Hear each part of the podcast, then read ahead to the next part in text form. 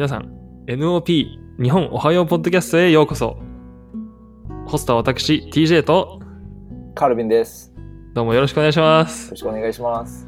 カルビさん、やっぱ朝起きて一発目、こうやってね、のびーっとしたりコップでね、一杯の水を飲んでリフレッシュするのっていいですよね。ですよね。私も水飲みました。あ、飲みました。はいはい僕もね、やっぱ朝起きて一発目に飲むようにしてます。温かいお水をね、白湯をね、飲むようにしてますんですけど、おじいちゃんかっていう話なんですよね。NOP は、朝一番に皆さんに聞いてもらうことを目的としたポッドキャストです。朝一番にやっぱり SNS とかメールとか、まあ、YouTube とかをチェックしてしまって、そのままだらだらと朝を過ごしてしまうっていうのが、まあ、一日のパフォーマンスに影響を与えるということですね。あの、やっぱり皆さんの脳みそも休めてあげないといけない。その自分にとって何が大事なのか、パライオリティっていうのを整理整頓するためにも朝はゆっくりとした時間にするのが望ましいと心理学者たちは言っています。そんな朝にですね、僕たちのお話を聞いて、まあ、元気になってくれれば、またあの自分のやりたいこととかを見つけられるきっかけになればなと思っています。今日はコナン君のお話を持ってきました。カルビンさん、はい。コナン君についてどのくらいご存知ですか？僕はあんまり詳しくないんですけど、子供の体をしていて、実は大人でとても頭がいいっていうキャラクターってそうなんですね。キャッチコピーが、体は子供、頭脳は大人、その名は名探偵コナンなんですよ。コナン君はたった一つの真実を見抜く名探偵なんですね。で、このコナン君がかっこいいんですよ。まあ、あまり詳しくないということなので、コナン君のお話を、まあ、ざっくり説明しますと、えっ、と、コナン君ですね、本名は工藤新一って言います。高校生の探偵なんですね。えっ、と、帝丹高校っていう、これ、帝丹高校が、あの、ハイソサエティ、もうお金持ちしかいないんじゃないかっていう学校なんですよ。っていうのも、まあ、コナン君、あ、工藤新一時代ですね。あの、両親がもうすごい人たちで、お父さんは、あの、世界的に有名な小説家、まあ、推理小説とかを書いてる人で、工藤優作って言うんですけど、で、お母さんが、またこれ世界的に有名な女優さんなんですね。小説家と女優の間に生まれた工藤新一ですよ。で、あの、この米花町のところに、あの、工藤邸っていうあの、お屋敷があるんですけど、工藤家の。いや、まあ、それも立派なもので、いや、まあ、違いなくもうその辺のお金持ちじゃないでしょぐらいのお金持ちなんですよね。しかも、あの、帝丹高校には、鈴木園子っていう、あの、財閥、鈴木財閥の娘さんが通ってるんですね。財閥の娘さんが通えるような高校って言ったら、やっぱりもう、ちょっと、普通じゃない学校じゃないですか。そねそこにまあ、工藤新一もいけるし、あの、毛利蘭ちゃんですね。あの、幼馴染の、あの、毛利蘭っていうキャラクターがいるんですけど、この、まあ、新一と蘭が、あの、結構ラブラブしてるんですけど、この物語の中では。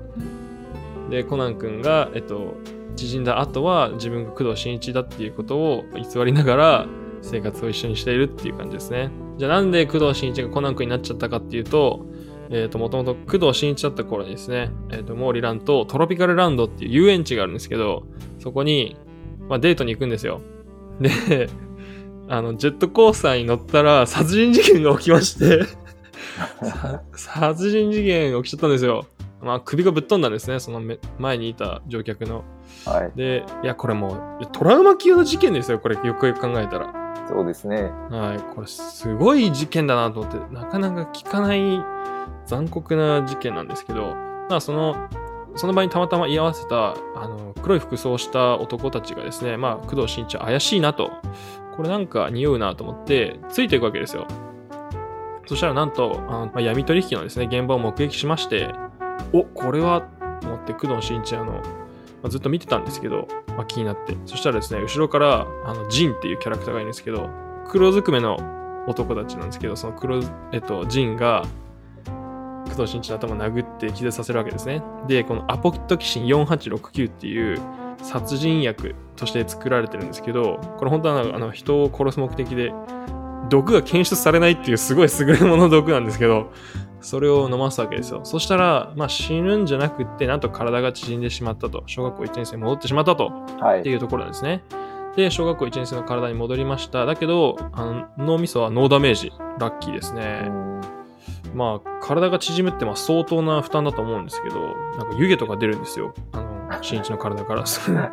まあ、それはそうですよね。縮むわけですから、やっぱその質量保存の法則で、その自分の体のにあったものがやっぱ外に出てくわけで体が縮みましたそれでも脳みそはノーダメージですっていうそんな設定だったんですねはい。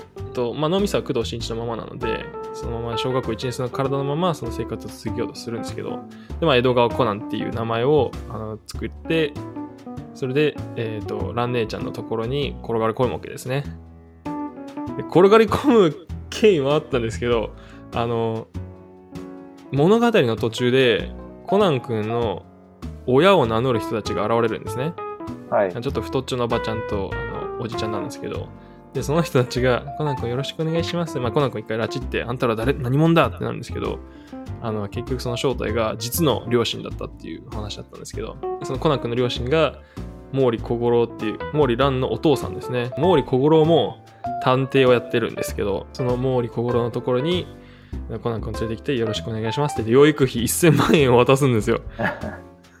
っていう、で、そういう感じで、えっと、毛利家のところにコナン君がお世話になってるっていう話ですね。そうなんですね。はい。だから、もう、毛利蘭、蘭姉ちゃんとコナン君と毛利小五郎のおっちゃんで、3人で今生活をしているっていうのが、まあ、基本的なスタイルですね。はい。何か、ここまで駆け足で喋ってしまったんですけど、質問ありますか？あ、でもコナン君の概要が初めてちょっとよく知りましたね。はい。ああ、そうでですか。よかったです、よかったです。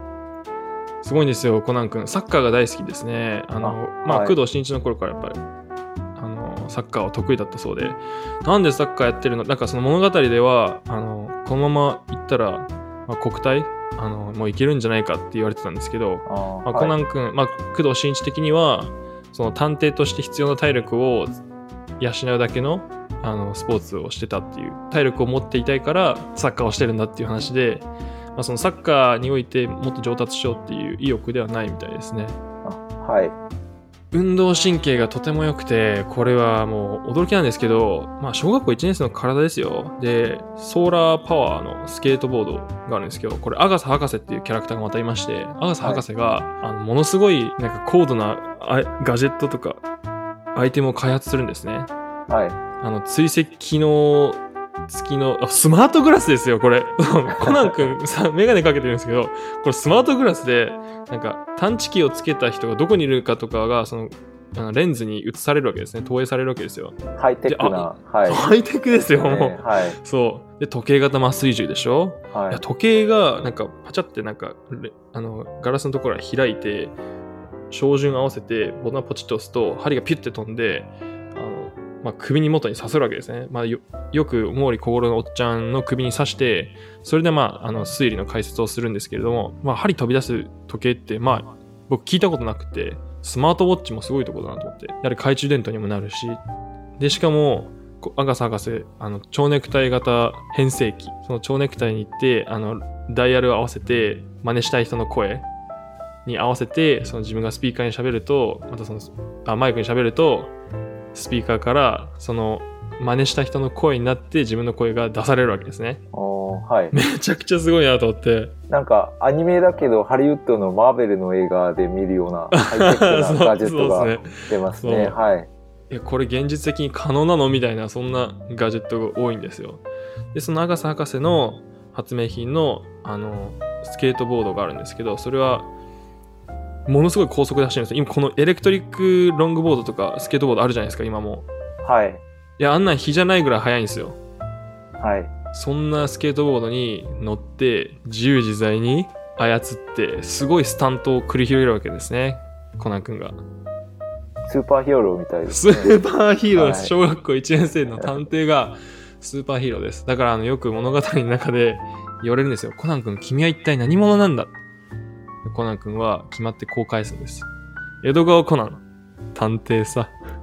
もう、かっこいいってなるじゃないですか。でもそれじゃ全然説明になってないよって。なんで君はこんなに頭脳明晰で、ね、あの運動神経も良くて 優しくて賢くて度胸があるんだいみたいなことを聞いてるのに江戸川コナン探偵さって言われても う納得しないですよね、それは。ですよね。納得しないです、それは。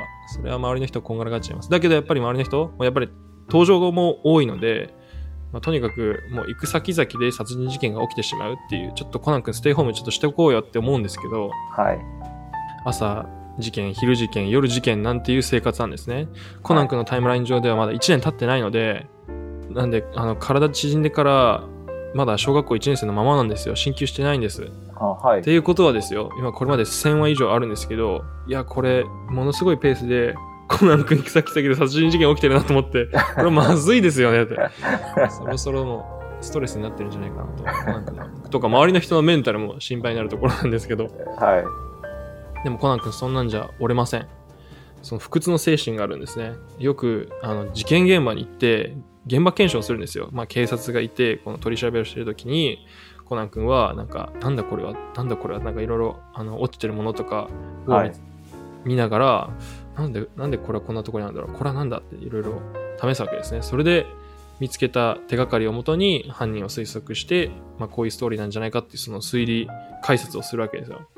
はいなんですけど、やっぱり小学校1年生がその事件現場にいて、うろうろしてたら迷惑じゃないですか。それは警察がね、ちゃんと仕事して解析しようとしてるのに、うん小学校1年生がうろうろしてますと、はいちょっと保護者どこですかってなるじゃないですか。はいなんで最初の方はそうだったんですよ。毛利小五郎のおっちゃんも、おい、こら何してんだって言って、げんこつやって、いってーってなって、で、コナン君放り投げるシーンとかもよくあって、放り投げるんですよ、小学校1年生は。ひどいですね、毛利小五郎おっちゃん。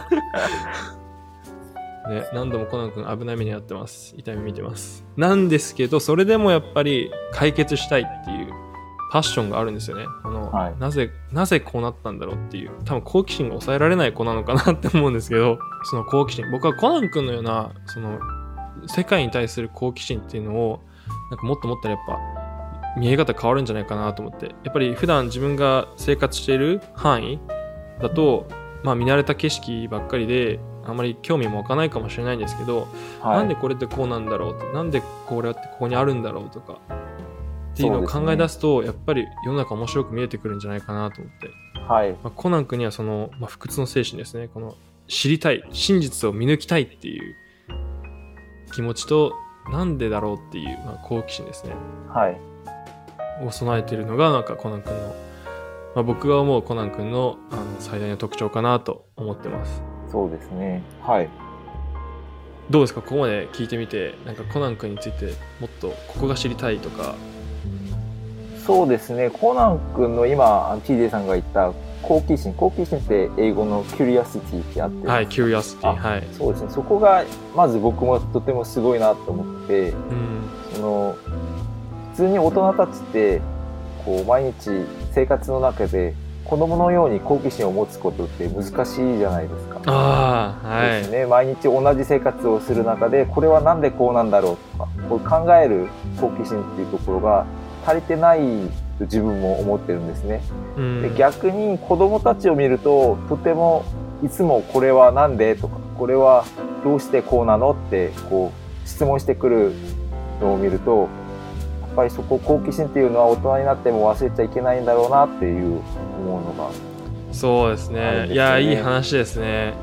やっぱね子供を見て、また大人も学ぶっていうところもですし、子供の頃にあった好奇心って、大人になったら、ものすごい力を発揮すると思うんですよね。でも大人になって経験積みました、知識もあります、情報を集めることもできますっていう状態で、なんでこれってこうなんだろうっていうことを考え出したら、すごいいろんなことがなんか発展しそう、なんか理解できそう。子供の頃は人に聞くことしかできなかった、親とか、まあ、先生とか、まあ、友達に聞くことしかできなかったけど今では自分で考えることできるし情報を集めることができるし、はいだからその好奇心を追っていくと、まあ、すごく自分の成長にもなるしその貢献する力にもなると思うんですね。この知識があったからこういうふうに貢献できたっていうことにもつながると思うので好奇心ですね。このコナン君から学ぶ好奇心っていうところが今回の大きなテーマだったのだったと思います。ね。コナン君僕大好きなんですよ。もうここまで話聞いてて分かるかもしれないですけど僕コナン君大好きでだから今日までずっとあただのアニメだったなって思ったんですけど今の話を聞いて、もうちょっと見てみようと思いましたね。そうですか。日本では放送されてます。そうですね。はい。い。やあのコナン君はラブコメだと思ってるんです僕は。あどこがですか？どういう面が？コナン君に登場するあのかキャラクターのですねはい。あのラブストーリーが結構目が離せないんですよラブの要素が多いんですね。例えばかはい。そうです。コナン君っていうか工藤新一と蘭姉ちゃん。毛利小五郎のおっちゃんと,、えっと木崎弁護士。とか、えっと和葉と平次とか、えっと鈴木園子と京極さんっていうあのもうなんか応援したくなるカップルがいっぱいいるんですね。はい。カップルなんか付き合ってんのかなこの2人わかんないなっていう人たちが多いんですけどはい。それでもこのラブストーリーからちょっと目が離せないんでこれはあ面白いんですねでまあその推理の要素もあって、まあ、頭使うし、まあ、コナン君と関わってる人たちがその少年探偵団っていうんですけど、はい。子供たちもいて、まあ、無邪気だし面白いし、でもガッツあるしであとのラブの要素もあってっていうなんかすごくいろんな要素が組み込まれた面白い作品なんですねコナンなかなか。深い話なんですね、実は。深いんですよそうなんです。映画とかも大好きで。かっこいいんですね、やっぱりキャラクターがねいちいちねかっこいいんですよ。あ頭いいし優しいし、ね、懐広いし、あねもういいところばっかりで僕はやっぱ見てて、まあ、今だから、まあ、子供の頃あんまり気づかなかったんですけど今見るとやっぱ勉強になるなと思って生き方とか考え方はい。ですね。コナン君の好奇心以外に他に何かいいところといえば何が？僕はやっぱり周りの人に自分が工藤新一になって今コナン君として生きてるっていうのを周りに知られると、はい。まあ、その周りの人にも迷惑がかかる。あっていうのもコナン君狙われてますから今。あ黒の組織ですね。はい。はい。あの黒の組織なんと工藤新一が死んでないってことが分かっちゃってで今どこにいるんだってなってるんですよ。あ、なるほど。そうですねそうすると今今追われる身なのでコナン君って、はい。そうすると他の人に迷惑かかってしまう。ああ、そうですね。ところであまりはい。周りに言えなくて。だから騙し騙しでやるんですけどそのあそこも優しさだと思うんですね、はい。分はこの大人の優しさですね。それそうですね、はい。そうそうはい。それをまあ17歳にしてやってのけるとかあですねあとほその他のキャラクターとの絡みでなんか全然嫌な気が起きないっていうかーうん怪盗キッドとのやり取りを見ててもいや2人ともかっこいいなーって思ったり、はい。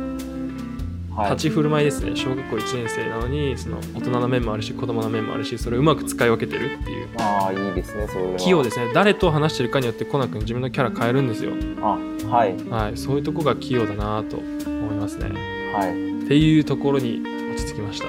まあもちろんそのじその自分であの勝負するっていうのも僕大事だと思うんですね。はいなん。ですけどやっぱりじゃあ子供に話してる時と大人に話してる時って同じ自分でいいのかっていうところもあるじゃないですか。そうですよね。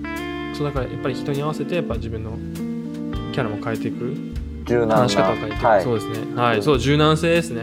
大事です、ね。とあとはやっぱり、まあ、コナン君、まあ、工藤新一から見る好奇心っていうところですかね僕は今になってコナン君の良さまだまだいっぱいあるんですよ本当にいいキャラクターもいっぱいいてこれそれはもう今後この NOP で話していきたいと思いますはい。では皆さんここまで聞いていただきどうもありがとうございましたカルビンうございました。さんも基本的に僕が僕ばっか喋っちゃってるんですけど。いえいえ、面白い話ですね、はい。コナン君。ではですね皆さんこの後どのような予定ですか？外出ですか？それとも仕事または学校に行く人が多いんじゃないかなと思います。どこに行くにしても気をつけていってらっしゃい。今日もですね皆さんにとって実り大き充実した日になるといいなと思いますではカルビンさん今日はどうもありがとうございましたはい、ありがとうございました。